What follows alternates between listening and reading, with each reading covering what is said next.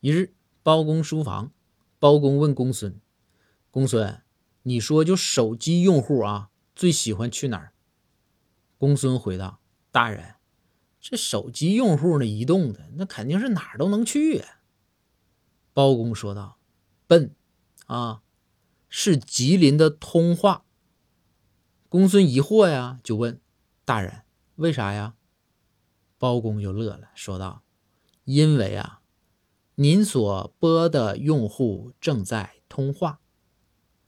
公孙恍然大悟，说道：“啊，原来如此啊！那大人属下也有一个问题。”包公开心的说道：“公孙，速速问来。”公孙问道：“大人，您说啊，什么地方的手机用户最爱关机？”